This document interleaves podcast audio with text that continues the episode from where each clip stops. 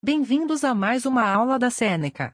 Lembrando que todo o nosso conteúdo está disponível gratuitamente no www.senecaja.com. 3 milhões de estudantes já usam a Seneca. Estão esperando o quê? É grátis. Acessem. Hoje vamos falar sobre a Páscoa. O dia da Páscoa começa na vigília da Páscoa. A vela pascal é acesa do novo fogo aceso e abençoada pelo sacerdote, simbolizando a ressurreição de Cristo. A água da pia batismal é abençoada. É celebrada uma Eucaristia especial para lembrar que Jesus superou a morte.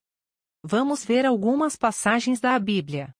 1 Coríntios 15 diz: Pelo que recebi, passei a você como de primeira importância que Cristo morreu por nossos pecados, de acordo com as Escrituras, que ele foi sepultado, que foi ressuscitado no terceiro dia, de acordo com as Escrituras, e que ele apareceu para Pedro, e depois para os doze. Depois disso, ele apareceu para mais de quinhentos irmãos ao mesmo tempo, muitos dos quais ainda vivem, embora alguns tenham adormecido. Então ele apareceu a Tiago, depois a todos os apóstolos, e por último apareceu também a mim, como um nascido anormalmente. Lucas 24, 5 a 8 diz: Os homens lhes disseram, porque você procura os vivos entre os mortos.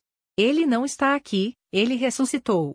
Lembre-se de como ele lhe disse, enquanto ele ainda estava com você na Galileia, o filho do homem deve ser entregue às mãos dos pecadores, ser crucificado e no terceiro dia ser ressuscitado. Então eles se lembraram de suas palavras. Chegamos ao final desse episódio. Lembrando que tem muito mais conteúdo, exemplos e exercícios gratuitos disponíveis no www.senecaja.com. Até mais!